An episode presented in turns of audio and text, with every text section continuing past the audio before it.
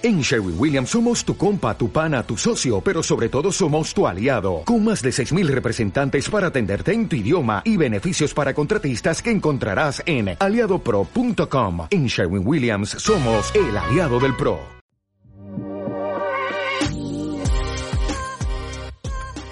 Hola a todos, bienvenidos a un nuevo episodio del podcast de MT Pro y Mayor. Una vez más, eh, patrocinado por Komoot, la, la aplicación que os permite seguir y planificar vuestras rutas. Y hoy es un día muy especial porque estamos en la sede, mejor dicho, estamos en la nueva sede de Mondraker, en Alicante. Eh, la nueva sede que, bueno, veréis, pronto veréis el reportaje en, en MTV Pro si no lo estáis viendo ya. Pero bueno, es un espectáculo de luz y color, eh, precisamente, sobre todo de, luz. Eh, ya veréis las fotos que seguro que os van a gustar. Y para, bueno, pues para celebrar esa, esa nueva sede y además para enseñaros la nueva gama de, de bicis de Mondraker, que algunas las veréis y otras no, pues están embargadas, estas cosas que, no, que nos pasan, eh, pues también, pues lo digo, ya también hemos estado aquí. Y ya de paso, pues hemos pillado a Miguel Pina, al CEO de Mondraker por, por banda, porque, bueno, hacía tiempo que teníamos ganas de hablar con él y hoy ha sido la oportunidad. Así que lo hemos secuestrado, nos hemos metido en una sala que encima hemos echado a la pobre gente que había aquí. así, así, ha sido, ¿eh? Pero ha sido culpa mía porque, vamos, buscamos una sala que no hubiera ruido, ni hubiera eco ni tal para, para grabar. Así que, bueno, Miguel, muchísimas gracias por sacar este, este rato para atendernos. Gracias a vosotros por venir a visitarnos. Y bueno, hola, hola a todos los oyentes del, del podcast. Un placer. Oye, estamos nueva sede, edificio circular, un rollo, me vas a permitir, muy Apple, sí. el edificio circular, mucha luz.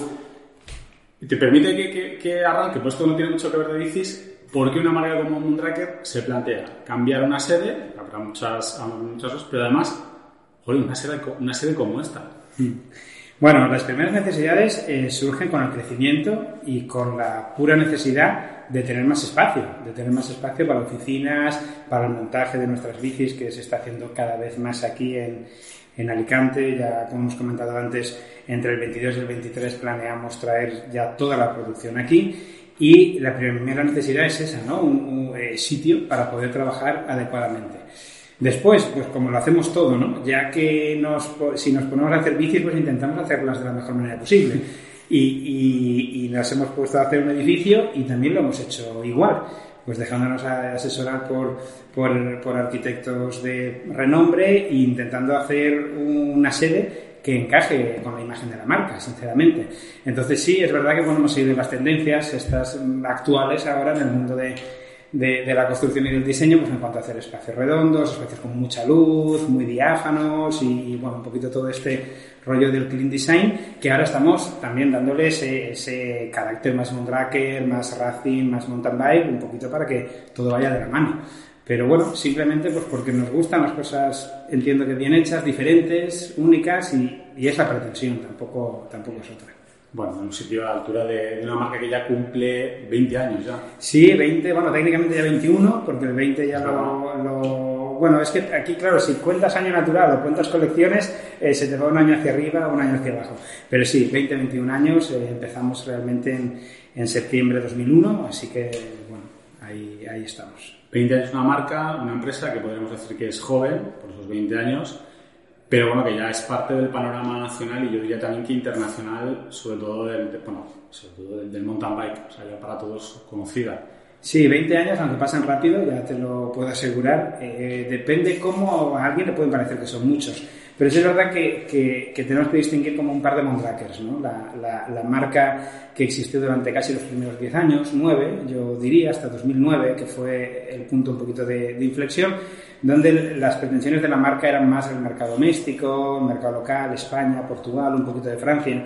Pero es verdad que, que esto en 2006 ya se, se planificó cambiarlo con mucha más ingeniería, patentes, marcas propias, etcétera, etcétera, mucha más inversión en desarrollo de, de producto y un, y un carácter y una identidad que vio más la luz eh, en esa segunda parte de Mondraker. ¿no? A partir de 2009-2010 nos encontramos con una Mondraker que ya sale al exterior, sale al mercado internacional, ya, ya se conoce por ganar Copas del Mundo de descenso, por el sistema exclusivo de suspensión, poquito después por Forward Geometry y digamos que nos pone en el mapa internacional mucho, mucho más fuerte. ¿no? Y, y, y es verdad que para eh, no en España, pero para el resto de mercados casi Mondraker empieza eso, empieza en 2010, más que en 2001. 20 eh, años, tú has hablado de 20 años, además he dicho una, frase que he dicho, me parece que, parece que a algunos puede parecer mucho y a otros poco. Bueno, a ti, a ti seguramente, tú eres el que lo sabe porque tú has estado aquí estos 20 años. Sí, sí. Desde, tú pusiste las mesas. Sí, sí, yo abrí la puerta, sí, sí. Eh, puse la puerta, sí, estoy desde, bueno, desde el primer día, antes incluso en Team Bike, y, bueno, desde, desde, desde pequeño, que la verdad es que eh, eh, casi lo único que sé hacer es relacionado con el mundo, con el mundo de la bici.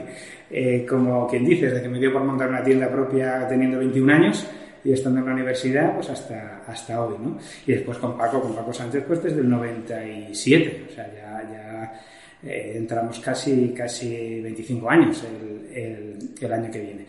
Así que sí, sí, el tiempo ha pasado rapidísimo. La verdad es que espectacular los 20 años. sí, depende de cómo lo pienses es mucho, pero se han pasado en un, en un, en un suspiro. ¿Cuántos empleados tenía Mondraker en 2001? En 2001, dos. dos. ¿Y ahora? ahora 180. 180 y por lo que nos has contado antes, porque antes había una presentación en la que nos contabas poco con la evolución de la marca y tenéis ahí... 180 hoy y para esta primavera ya seremos 200, alrededor de 220, 215, porque también el hecho de traernos toda la producción, todo el ensamblaje aquí, pues está haciendo que el número de, de personas que necesitamos, de trabajadores que, que ensamblen las bicis, pues también nos hace crecer un número mucho más, mucho más fuerte. Oye, por curiosidad, ¿cómo afronta una persona que es a día de hoy es el CEO de Mondraker CEO, director general, como cada uno lo, quiera, llamar, eh, ¿cómo afrontas eh, arrancar, o sea, ¿cómo, ¿cómo, afrontas el reto de arrancar con cuatro y ahora enfrentarte, enfrentarte, por Dios, eh, manejar casi no, no, 200 personas? Es decir, ¿Cómo gestionas el sueño y esas cosas? No, enfrentarme en el buen sentido, pero enfrentarme, enfrentarme.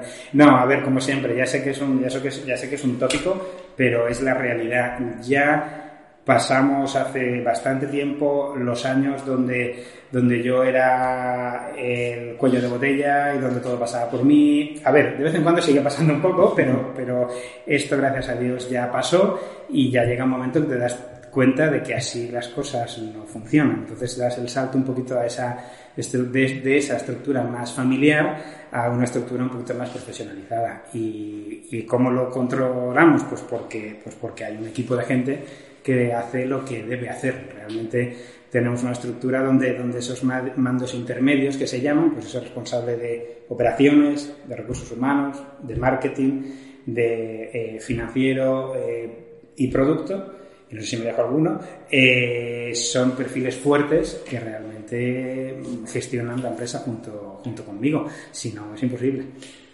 Oye, estáis, tú estás ahí un día en Team Bike, estáis ahí tan contentos y de repente cómo surge la, cómo surge la idea de cómo alguien de repente dice, porque Team Bike, para quien no lo sepa, es un, distribuidor, uno de los más importantes que hay en, en, España, un distribuidor que maneja marcas muy, muy potentes, eh, entre ellas RAM, Giro, eh, o sea, un montón de marcas, un catálogo con el que se puede vestir y equipar cualquiera. Y de repente, oye, ¿por qué os da incluso creo que en algún momento también eh, se distribuía marcas de bicicletas y en un momento de repente decís, ah, pues no, no, nosotros vamos a por, lo, por una marca, por una marca propia. Sí, sí, sí, realmente, bueno, Team Bike, comenzó en el 92 y desde el 92 fuimos distribuidores de Sun, Sun Bicycles, la marca francesa, la de Caroline Chasson, François Gachet y, todos estos, todas estas leyendas. Eh, fuimos distribuidores hasta el 98. Eh, porque, bueno, pues al, al, CEO de Sun en esa época, Max Comensal, decidió entrar directo a, a España, que fue lícito. Y nosotros comenzamos, eh, bueno, hicimos nuestros pinitos con, con síntesis en la época de la, de la síntesis Bazooka, de cuando, cuando ganó la Copa de, de Descenso, eh, eh, la Copa del Mundo, etcétera, etcétera. Pero bueno, empezamos después seriamente con Swing, con, con la marca Bici Swing, en los años dorados de, de Swing también, cuando Dave Cummings, cuando, cuando, cuando estaban en todo lo, alto. ¿no? Y la verdad es que las dos, las dos etapas fueron, terminaron en dos decepciones. O sea, por un tema Sun, que cambió automáticamente la política comercial y después entraron en bancarrota, etcétera, etcétera. Y con Sun, pues más o menos lo mismo, porque cuando lo compra el grupo Dore con Canondel a la cabeza, pues deciden dejar a Swing como marca poco menos que de supermercados en Estados Unidos. ¿no? Entonces, digamos que todo el trabajo que habíamos hecho de, competición, de implantación de la marca en el país, de, marketing, de, de, todo, pues ves que de un día para otro se pierde. ¿no? Y dijimos, bueno, pues ya, mm, ¿por qué no? ¿Por qué no intentar hacer las bicis que a nosotros nos gustaría hacer? También te digo, todo empezó sin ningún tipo de business plan detrás y sin ningún tipo de, planning, ¿no? Dijimos, bueno, vamos a hacer tres o cuatro bicis que nos gusten y, y, bueno, y empezamos así como quien no quiere la cosa, a liarnos, a liarnos hasta, hasta hoy. Sí es verdad que los, los, primeros años fue muy importante pues la red de, de tiendas y la, y la, red que tenía implantada muy bien TeamBike para que esos clientes pues depositaran la confianza en Mondraker y, y realmente gracias a ellos pues también crecimos y, pudimos desarrollar, desarrollar, la marca. Porque ellos, bueno, que también eh, los que nos escuchamos de van son dos empresas separadas. Mm. Sí, son, son empresas completamente distintas, es verdad que el dueño único es el mismo, pero son dos equipos de gente donde bueno, cada uno desempeña su su función, porque aunque estemos en el mundo de la bici, pues las funciones, eh, eh, las funciones principales de las dos empresas son muy distintas en el sentido de que, por ejemplo, Mondraker solamente el 17% de su facturación lo realiza en, en España, ¿no? Entonces es verdad que, que coincide eh, con el tema comercial de Timbay en, en muy poco. Comentabas, eh, con esa, bueno, con esa inquietud y además también cierta experiencia y también un poco pues, eh, con, la, con, la, ayuda de la, de la red de, de Team Bike, pero empieza una primera etapa, una primera etapa en la que eh, empezáis con cuadros Open Mode, empezáis de una manera y de repente llega el segundo Mondraker que tú comentabas antes. Es decir, hay, hay, un primer momento de decisión, luego hay un segundo momento en el que vosotros os dais cuenta de que hay que... Bueno, os dais cuenta o no, estoy yo adelantándome, os dais cuenta de que hay que... ¿Por, qué hacéis el cambio? ¿Hay algo, una motivación de negocio o es simplemente decir, tenemos capacidad para hacer algo más? ¿Qué pasa ahí para que de repente Mondraker, a los pocos años de empezar, como empiezan muchas marcas, de repente diga, no, yo voy a otra cosa, voy... No, no fue, no fue una motivación de negocio, porque yo todavía, todavía escucho a Paco Sánchez cuando muchas veces me dice que en los primeros 3, 4, 5 años mmm, ganamos mucho más dinero que en los siguientes 8. ¿vale? todavía, todavía cuando puede me lo, me, lo recuerda.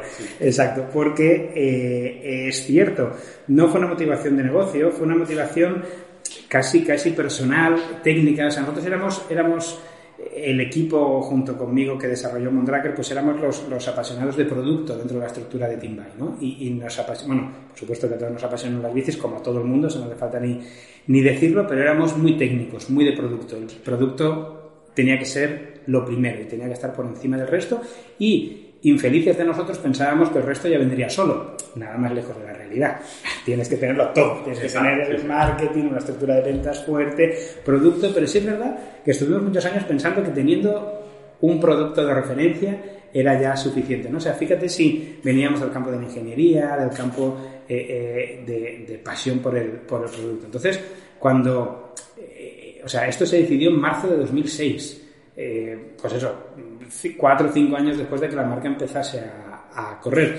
Pensábamos que el producto que teníamos enfrente nuestra no era, no era suficiente y que queríamos hacer las cosas de una manera diferente y, única. Esta fue la principal motivación. Después, con el tiempo, eh, sí que ya hemos visto que si hubiéramos seguido de esa manera, pues hubiéramos entrado en una guerra que, que, yo creo que hemos hecho muy bien eh, buscando esta especialización, diferenciación e invirtiendo lo que hemos invertido en, eh, en tecnología, ¿no? Pero como que esa reflexión vino, vino después. Porque seguramente aquel, aquel primer Mondraker, en una situación de mercado como las que han venido después, a lo mejor no hubiera yo creo aguantado, que no, no hubiese aguantado, no hubiese aguantado. Y la verdad es que hay ejemplos en todos los países de marcas un poquito menos, menos, menos referencia en cuanto, eh, tecnológicamente hablando, que, que, el tiempo ha demostrado que no era el camino, por lo menos a mi entender. Bueno, estamos 2000, 2021. Sí, 2021 que a mí me cuesta. ¿eh? Mondraker es una marca respetada, pero tú ahora viendo, viendo el pasado, el respecto al respeto que se tiene a, a Mondraker hoy en día,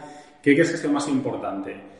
Cosas como la primera victoria de Varel con Mondraker o, el, podio múltiple en Valdisol con tres Mondraker arriba, es decir, los éxitos, esos grandes éxitos deportivos que habéis tenido, sobre todo en, el DH, ¿O ha sido cosas más, o ha sido más importante cosas como el desarrollo de la suspensión cero, el forward geometry o últimamente el MIME? ¿Qué crees? No, vale, que, no vale que me digas que es todo. Sí. tienes que, tienes, que, elegir, tienes que No, no, no te lo iba a decir. Yo, yo, no, no, te, vamos, eh, sinceramente, aunque, aunque yo y, nosotros somos muy de carreras y nos apasiona la competición y si me preguntas por qué, tampoco te lo sé decir, pero porque nos gusta, simplemente nos gusta, somos muy picados, nos gusta medirnos. Bueno, yo no estoy para medirme con nadie, pero sí los equipos de competición que, que, nos, que nos representan, ¿no?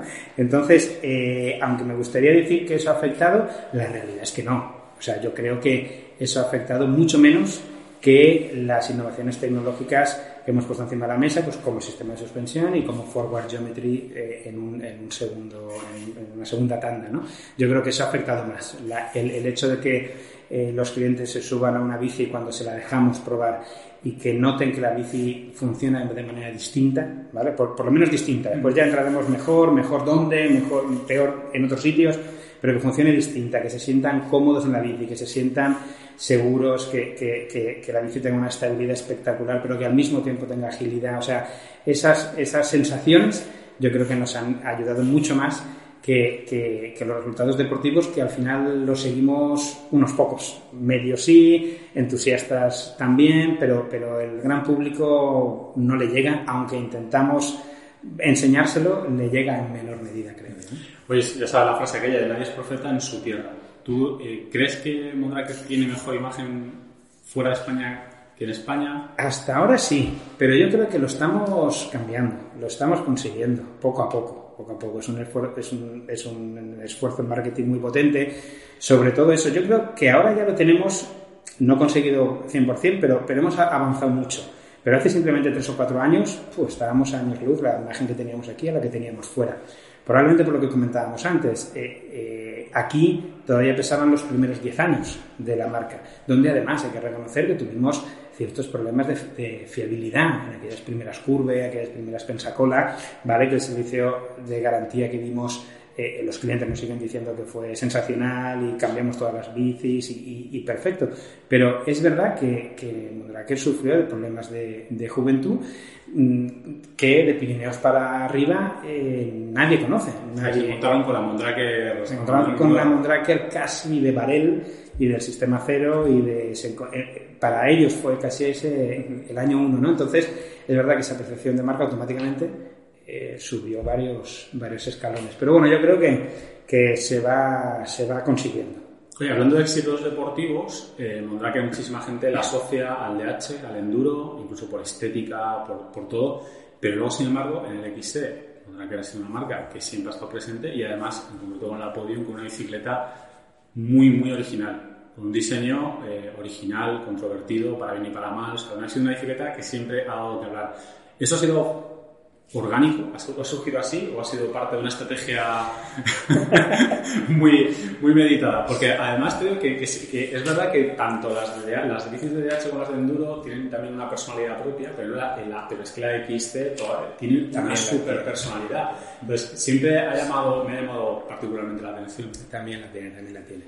Bueno, eh, eh, a ver, eh, pues tanto una cosa como la otra, en el sentido de que de que es verdad que eh, lo que es el núcleo duro que comenzó con, la marca hace 20 años y que hoy seguimos, pues eh, tiramos mucho a, ese enduro, a ese descenso y a esas, esas eh, disciplinas un poco más, más gravity, ¿vale?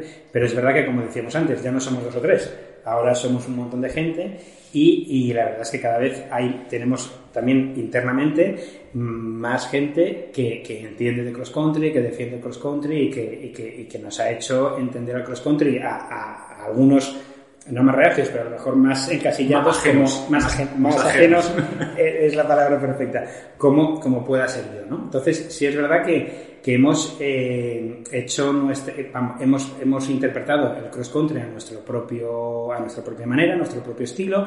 Es cierto que ahora con esta radicalización del cross country, pues creo que encajamos muy bien. Está viniendo bien. Es, que ya es un cross country donde disfrutamos, ¿sabes? Con, las tijas telescópicas, con 120 delante, con los neumáticos anchos, las llantas anchas, ya es un cross country que bueno, eso tienes que ver las copas del mundo.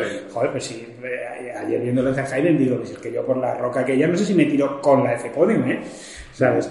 Entonces, es verdad que, que, eso nos está viniendo bien y es verdad que, que, lo que queremos es ser una marca de auténtico mountain bike.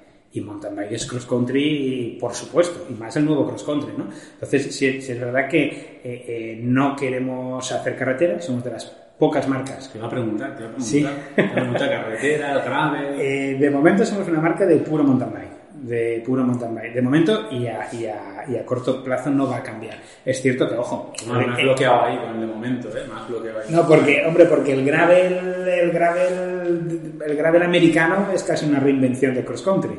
Entonces, sí, el gravel es mucho gravel. Entonces, el gravel es una disciplina con la que, que, pensamos que sí puede encajar dentro de, de ese carácter off-road que tiene, que tiene la marca. Uh, eso me interesa, eso es muy interesante.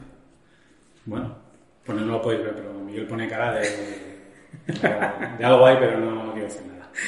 Eh, no me dejan. Uf, yo, yo contaría todo. Pues lo que dejan a ti que, bueno, me, uf, la bronca me la pegan igual después.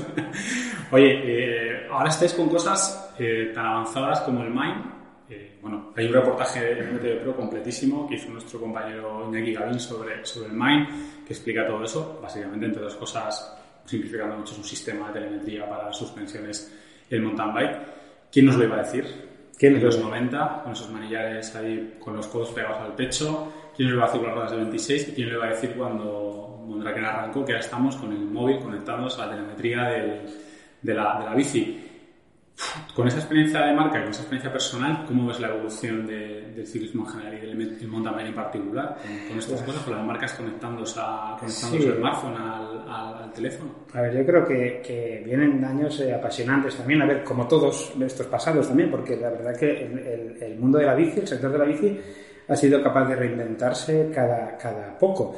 A veces más orgánicamente y a veces más artificialmente, como la, como la guerra que montamos en su día todos con los diámetros de las ruedas, ¿no? que, que si la, ves a la distancia y dices, eh, mucho, yo creo que fue eh, un poco artificial, sinceramente. Es, es, un poco autocrítica, ¿vale? Pero creo que, creo que nos esperan unos años espectaculares.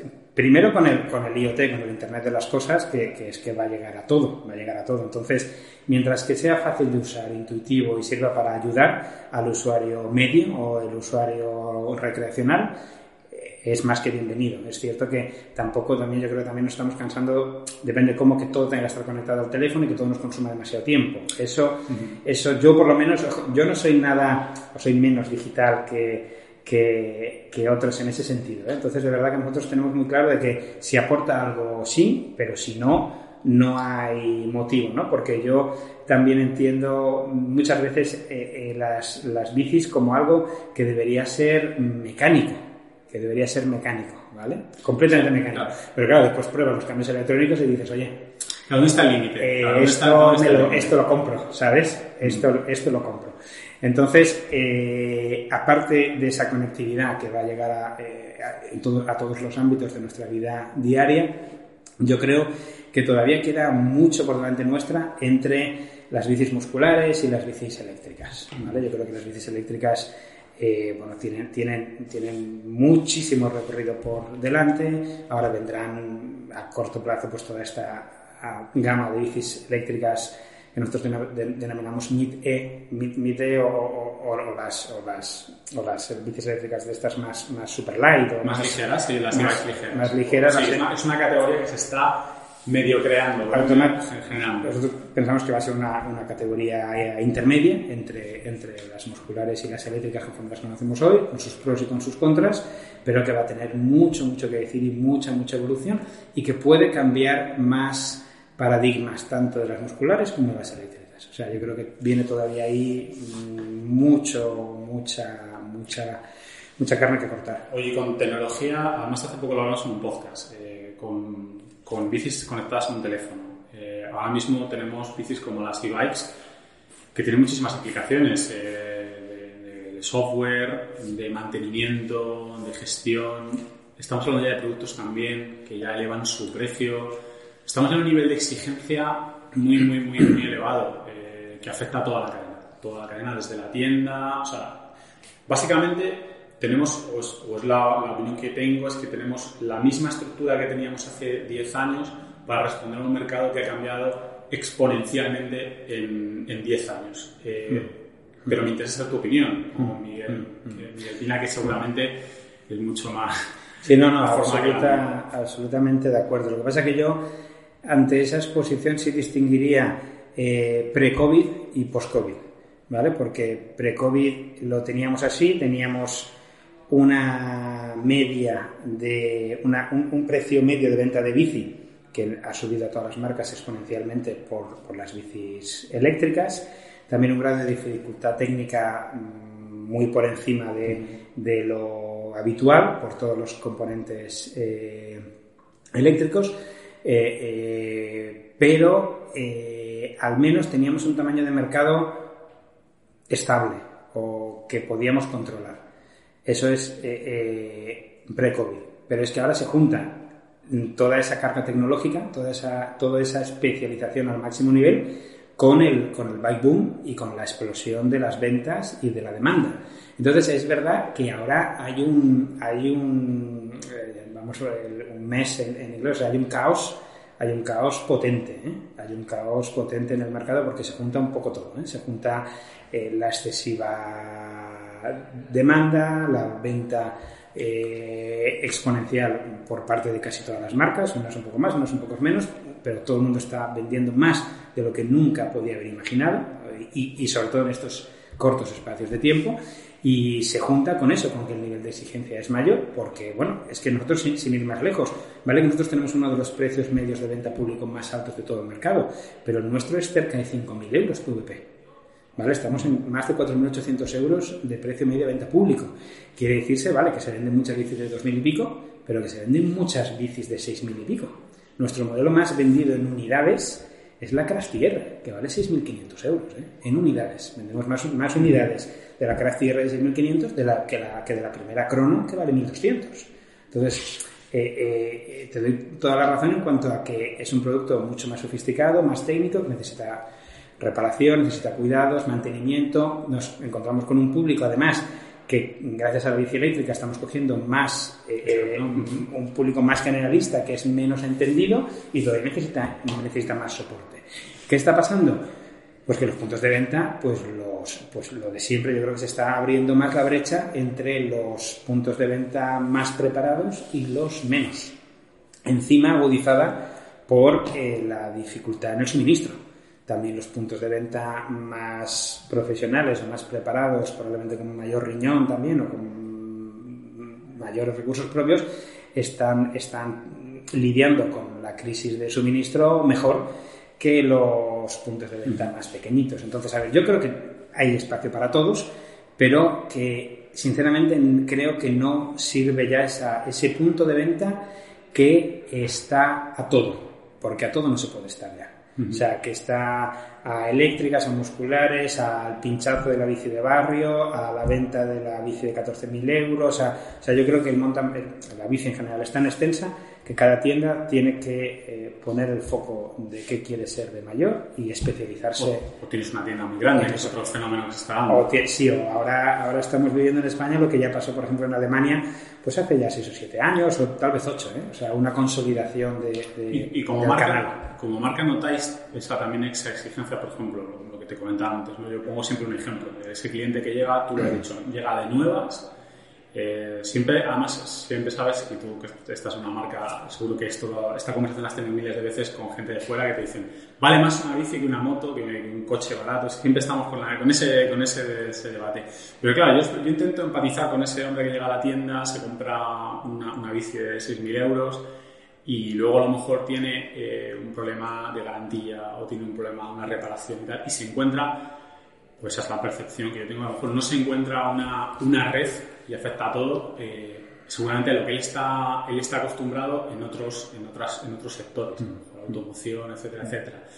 Eh, ¿Eso vosotros lo, notáis, lo habéis analizado? Sí, esto, esto, esto es cierto y, los puntos de venta más potentes están muy preocupados por esto y se gastan ellos dinero y recursos propios en mejorar esto. Porque eh, a veces, bueno, con el tema de los, de los motores, o sea, nuestros, nuestros principales puntos de venta, los puntos de venta que lideran la tendencia, ellos, ellos, ellos compran eh, motores de su, de su recursos para, para, sustituir un motor por otro sin esperar a que, a que eh, el motor sea enviado a vos o sea enviado a Shimano. Es un ejemplo.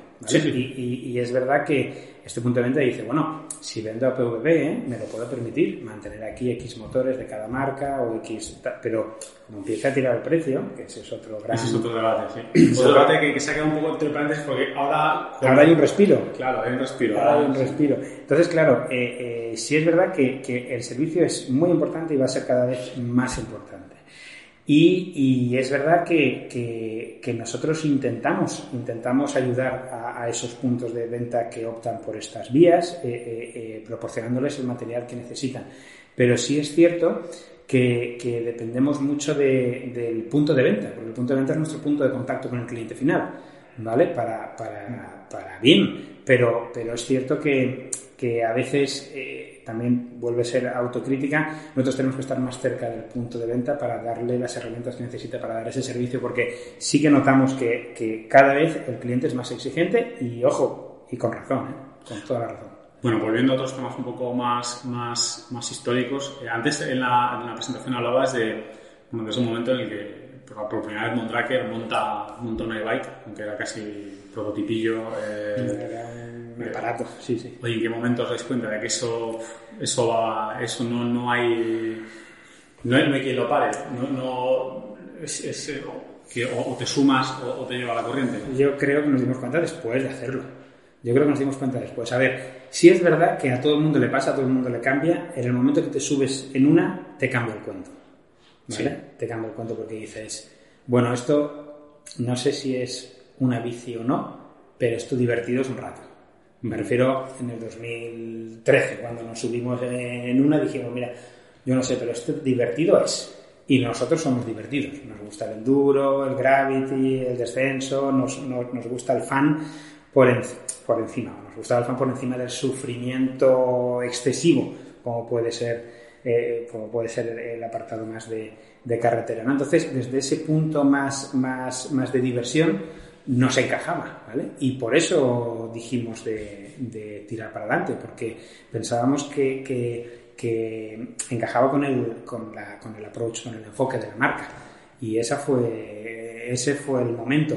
Después también eh, no fue nada fácil porque fuimos una de las últimas marcas que Bosch mm, abrió como, como, bueno, como, como marca, ¿no? De hecho, eh, en teoría ellos siguen diciendo que fuimos la última abrir y es verdad que al haber ido de la mano de, de Bosch, que aunque en el mercado dicen que le hacen más caso a las marcas alemanas y todo este tipo de cosas, la relación con ellos por nuestra parte es exquisita y nos apoyan bastante, nos consideran mucho y, sinceramente también fue un punto de inflexión que finalmente pudiéramos eh, optar a, los motores Bosch. Alemania. Me interesa mucho este tema porque has comentado que el, principal mercado en ventas, si no me equivoco, es Alemania. Mm.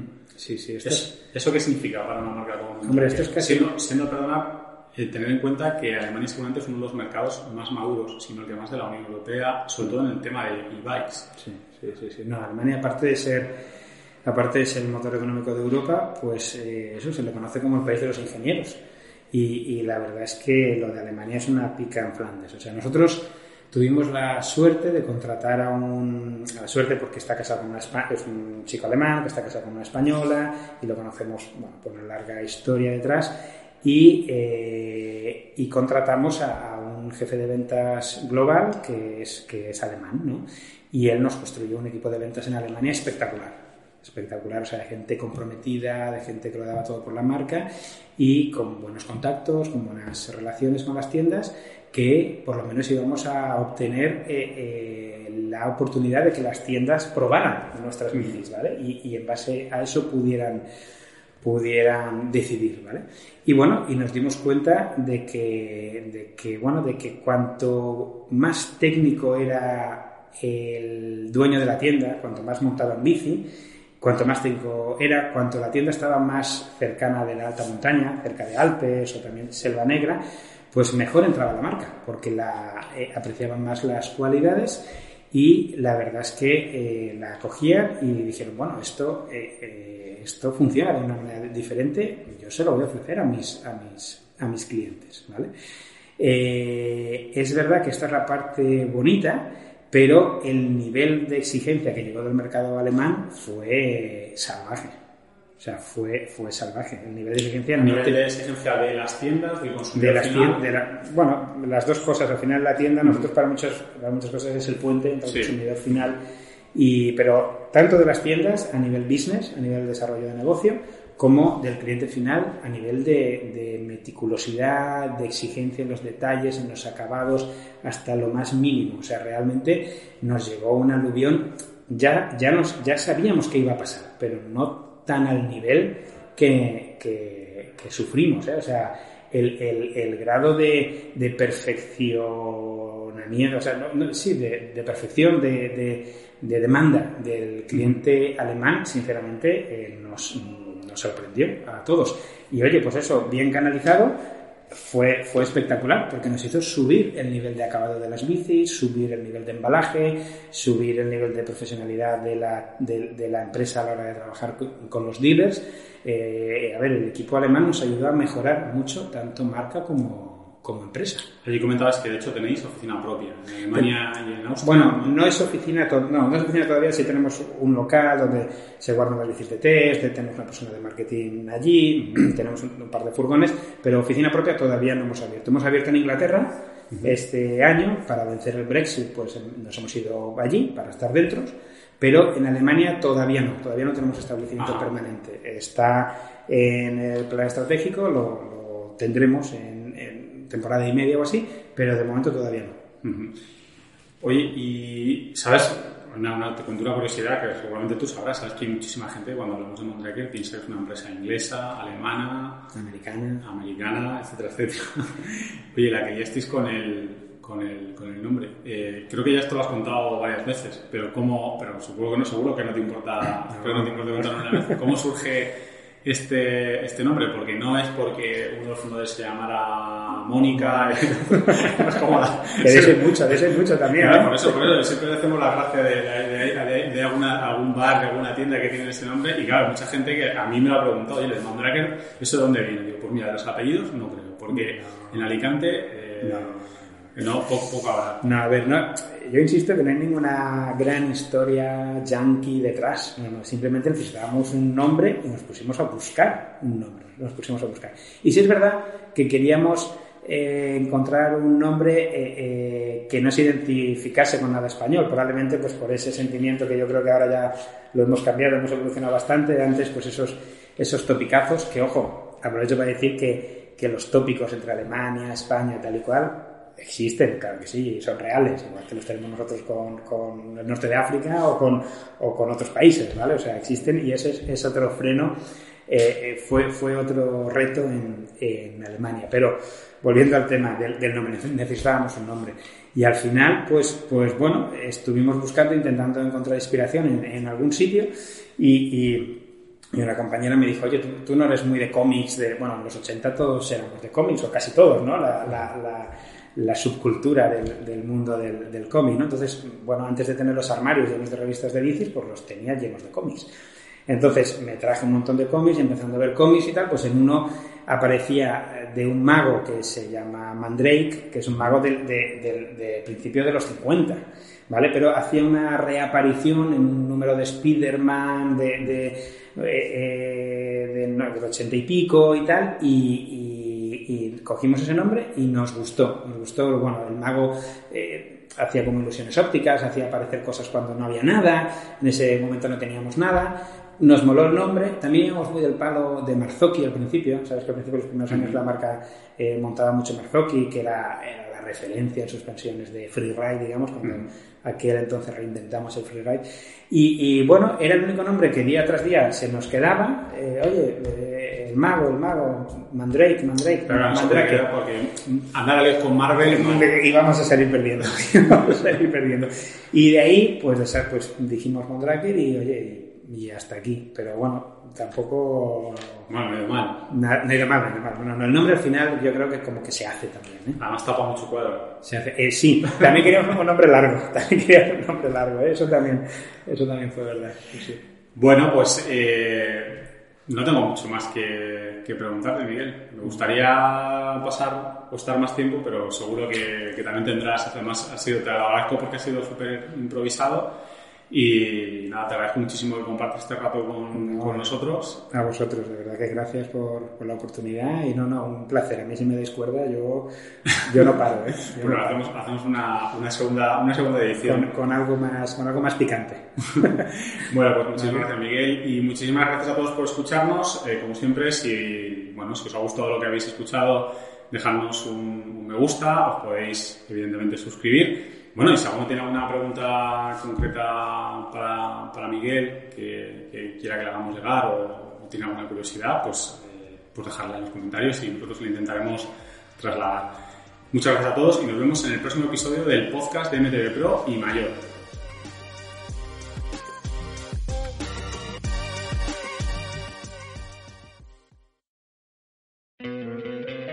¿No te encantaría tener 100 dólares extra en tu bolsillo? Haz que un experto bilingüe de TurboTax declare tus impuestos para el 31 de marzo y obtén 100 dólares de vuelta al instante. Porque no importa cuáles hayan sido tus logros del año pasado, TurboTax hace que cuenten. Obtén 100 dólares de vuelta y tus impuestos con 100% de precisión. Solo con Intuit TurboTax. Debes declarar para el 31 de marzo. Crédito solo aplicable al costo de la presentación federal con TurboTax Full Service. Oferta sujeta a cambios o cancelación en cualquier momento.